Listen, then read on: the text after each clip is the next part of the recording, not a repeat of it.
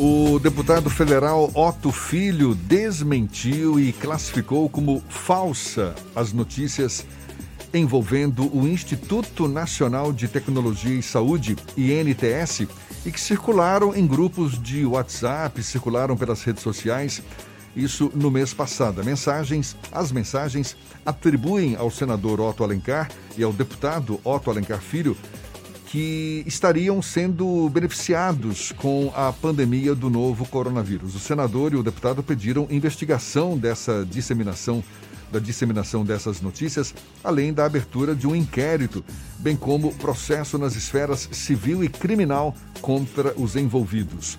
O deputado federal Otto Alencar Filho, que é do PSD pela Bahia, é nosso convidado aqui no Issa Bahia. Seja bem-vindo. Bom dia, deputado. É, bom dia, bom dia a todos. Mais uma vez, uma grande alegria estar é, aqui com vocês. Mandar um grande abraço para toda a população da Bahia e estou à disposição para as perguntas e questionamentos. Deputado, além de acionar a Comissão Parlamentar Mista de Inquérito que investiga os ataques cibernéticos, a chamada CPI Mista, CPMI, não é, das fake news no Congresso Nacional, para identificar esses responsáveis, foi solicitada a abertura de inquérito para investigar as notícias falsas, além de processos civil e criminal contra os infratores. Em que pé estão esses processos? Em que pé está o andamento desses processos, deputado? Olha, iniciamos as investigações. É bom deixar claro que a própria empresa, a NTS, já informou, através de uma nota de esclarecimento oficial, que a gente, eu e o senador Trencar, ninguém da minha família, nunca teve e, obviamente, nunca terá nenhuma relação com essa empresa, nem com outra qualquer empresa que participou do processo de licitação do Hospital Espanhol. Então, uh, posso dizer a vocês que em 34 anos de política, o senador Otto Alencar já fez a gestão de todas as pastas e cofres do Estado da Bahia, na Assembleia Legislativa, como é, vice-governador, como governador, como secretário de várias pastas né, no Tribunal de Contas e nunca teve um processo na vida. Nós temos uma, uma, uma vida de trabalho ilibada. Eu sou, por exemplo, empresário, entrei na política por missão e a nossa realmente, a nossa intenção é trabalhar pela Bahia para o Brasil. Então, partindo desse princípio é, e desses valores familiares que para nós são muito caros, entramos na, na justiça, iniciamos um processo de investigação, primeiramente, e encontramos alguns desses investigados e já processamos esses investigados, assim como também entramos é, junto ao Supremo Tribunal Federal para obter mais esclarecimentos sobre essa questão do presidente ter recebido uma fake news. É, os investigados são Jair Roberto Rosa, Hernando Peixoto e tem mais uma vereadora, uma candidata vereadora de Feira de Santana, é, que também nós já processamos e as investigações estão em curso. Uh, existem provas muito contundentes uh, desse, dessa, desse crime. As pessoas hoje não sabem, ou talvez não sabem, mas a fake news hoje já é crime e inclusive com previsão de prisão em determinados casos. E não o Congresso como um todo, a Câmara e o Senado, provavelmente vão começar a endurecer cada vez mais é, o crime de fake news. É, é bom que deixe claro que é, temos total interesse em continuar é, com a visão de que é necessário você ter liberdade de expressão, mas a liberdade de expressão deve ter limite na mentira. E, por conta disso, nós vamos estar intensificando e endurecendo as leis para esses criminosos e criminosas que utilizam de é, notícias falsas e anônimas para denegrir a imagem de pessoas de bem. Esses nomes que o senhor citou como alguns dos possíveis responsáveis pela disseminação dessas, dessas mensagens, como é que o senhor chegou até esses nomes? Olha, foi uma investigação é, criminal pela é, estrutura policial do estado da Bahia.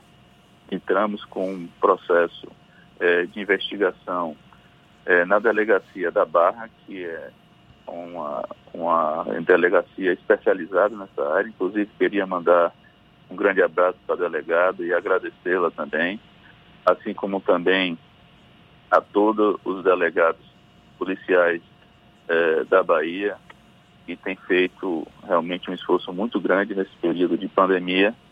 Agradecer eh, em especial a um amigo eh, delegado, Pietro Bandini, que tem realmente feito também, junto com todos esses delegados da Bahia, uma grande atuação.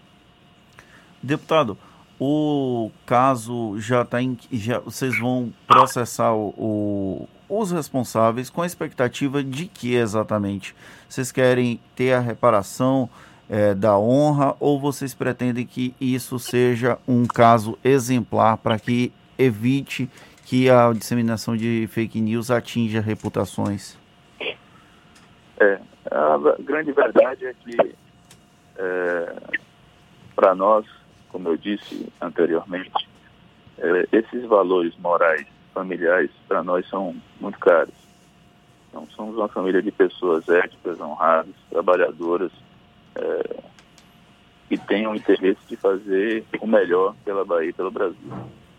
E não aceitamos, nunca aceitaremos esse tipo de agressão. Uma coisa é você aceitar e discutir ideias.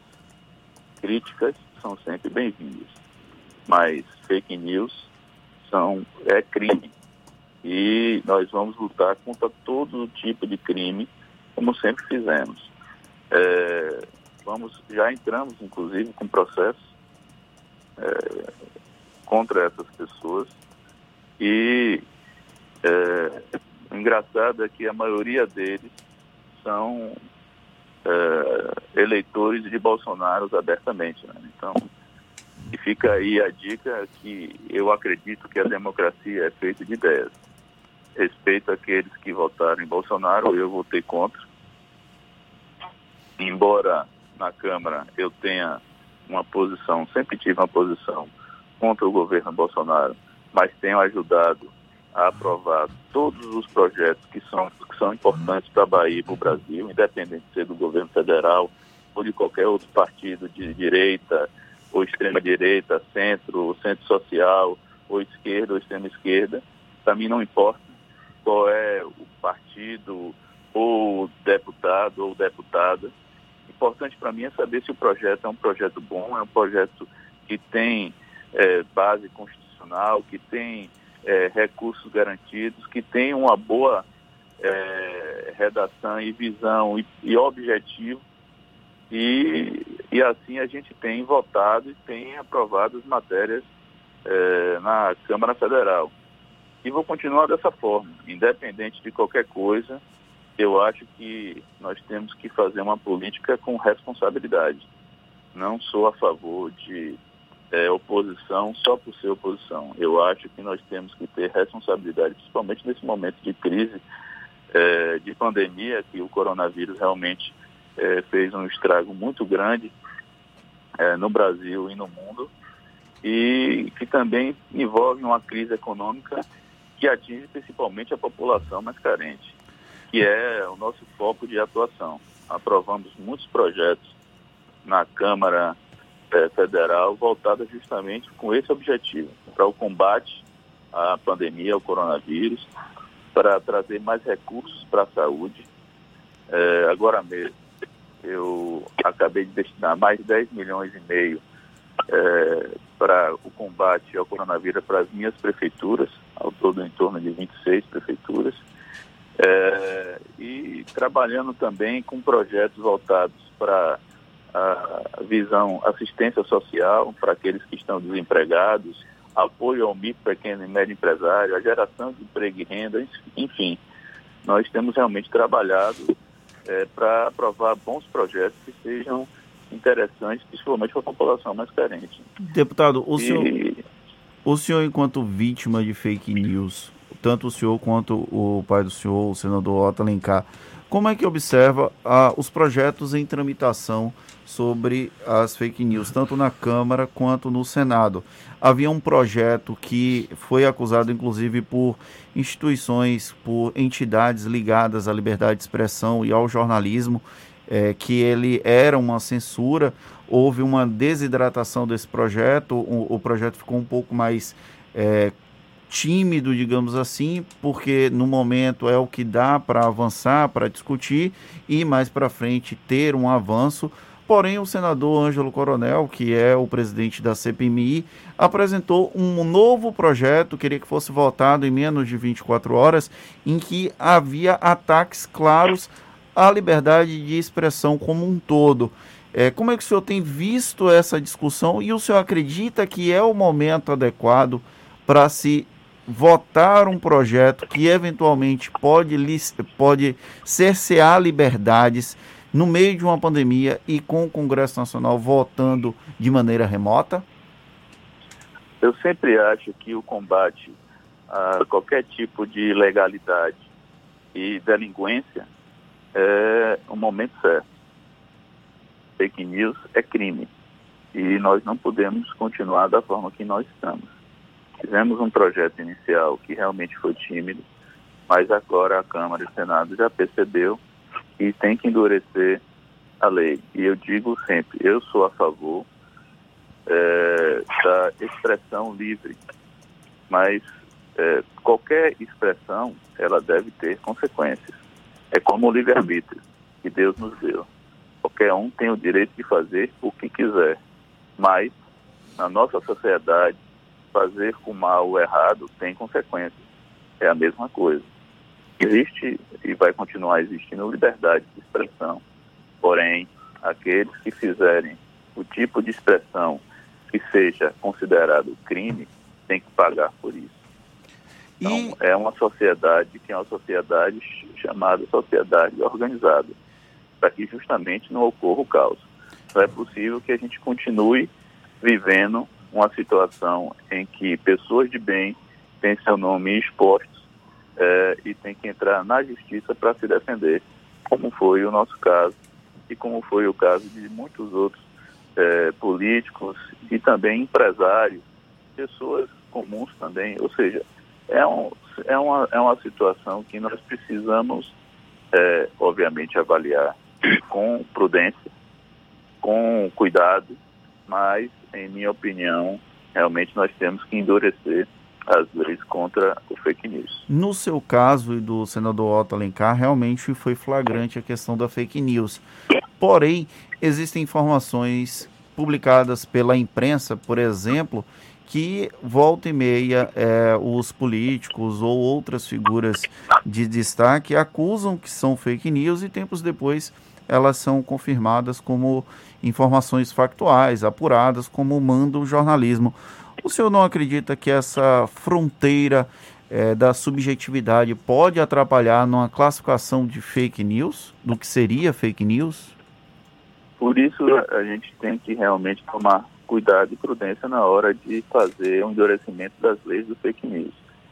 É, existem 513 deputados 82 senadores, 83 senadores, que vão é, pensar da forma correta, como sempre acontece, é, sempre avaliando um lado e o outro para que a gente chegue a um denominador comum. E assim é a democracia. Eu acredito muito que é, essa legislatura você tem uma série de é, deputados bem preparados é, muitos é, novos, muitos com, com a intenção de realmente querer mudar o país, com ideologia, como é o meu caso. Eu não tenho interesse em fazer nada que, exceda o racional ou lógico. E vamos justamente tentar buscar essa medida é, para que não, não tenha excesso. E caso haja excesso no futuro, a gente pode, como sempre, é, melhorar ou atualizar a lei. O importante é que a intenção justamente é que as pessoas comecem a parar para avaliar o que elas vão falar. Porque é, verdade, é, se falar a verdade é uma coisa. Agora, espalhar mentiras é, nas, nas redes sociais e no WhatsApp hoje é crime e vai ser, na minha opinião, na Câmara e no Senado, como já está se discutindo, as leis devem é, ser endurecidas. Como é que o senhor avalia, deputado, a eficácia dessa discussão hoje no Congresso Nacional, no sentido de criminalizar as fake news, levando em conta a pandemia, as sessões virtuais, a própria CPMI? Me parece ela não vem tendo as sessões regulares nem de forma virtual. Qual tem sido a eficácia dessa discussão hoje? Essa sempre foi uma discussão muito grande dentro da Câmara e do Senado. A preocupação de todos os deputados federais e senadores é justamente que a gente faça uma lei que não exceda a lógica e, e uma, uma visão de que, a gente, que prevaleça é, a possibilidade é, desse, dessa, dessa livre discussão e dessa, dessa informação é, adequada. A gente vem discutindo isso muito. Eu acredito que é, as comissões temáticas sejam sempre o melhor lugar para a discussão desses temas que são mais complexos e levam em consideração uma série de questões é, assim como eu acredito que a CPMI deve também é, é, ajudar nesse processo é, através de uma, uma investigação apurada dos fatos. É necessário que se apure o que é certo e o que é errado e que a gente chegue a um denominador comum.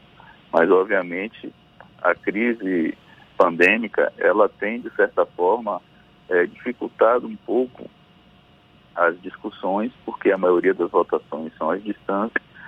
É, temos a previsão de provavelmente é, voltar ao trabalho é, legislativo é, fisicamente a partir de julho, mas tudo tem um lado bom e um lado ruim. É, acredito que nesse período também de, de pandemia e votação à distância, a Câmara tem feito, é, a Câmara e o Senado têm feito seu papel, inclusive é, com maior produtividade, aprovando muitos projetos, é, até porque nesses casos de, de votação à distância, você não tem o problema do deslocamento, da perda de, de, de tempo com viagens, aviões, esse tipo de coisa. Então, tudo tem seu lado bom e tem o seu lado ruim. Na minha opinião, muito mais ruim é, para nós, porque eu acredito muito que o Brasil é, tinha tudo para poder, é, nesse momento de, de, de início de, de, nova de nova legislação, de nova, nova gestão presidencial, a gente poder é, é, avançar no desenvolvimento econômico e social do país. Mas, infelizmente, não só com essa crise econômica, e aqui eu gostaria de, de solidariedade, de fazer, ter muita solidariedade, solidarizar com as pessoas que tiveram é, seus parentes mortos. Então, realmente é, é uma grande perda. O Brasil é, já tem uma, um índice muito grande de, de mortes por conta do coronavírus. Mas, infelizmente, também por conta da, da incapacidade técnica e emocional do presidente Jair Bolsonaro, que vem realmente dificultando a relação é, entre os poderes, por mais que o Congresso Federal tenha dado sinais de que não quer nenhum tipo de, de crise é, institucional. Pelo contrário, tem dando demonstrações de que quer paz, de que quer equilíbrio, de que quer trabalhar em conjunto. Mas, infelizmente, o presidente vem criando essas próprias crises. Espero que isso pare, que ele pare de criar essas crises, de, de buscar inimigos, porque realmente não tem sentido nenhum num momento tão, tão crítico da, da, do Brasil e do mundo. Muito bem, a gente agradece ao deputado federal Otto Alencar Filho, que é do PSD pela Bahia, conversando conosco aqui no Issa Bahia. Muito obrigado, deputado. Um bom dia para o senhor. Eu que agradeço, muito obrigado. Estou sempre à disposição. É, gostaria de mandar um grande abraço a toda a equipe é, da tarde e dizer a vocês que vou continuar trabalhando e à disposição de vocês para qualquer tipo de assunto, seja ele polêmico ou não. É, muito obrigado a todos, um grande abraço, fiquem com Deus.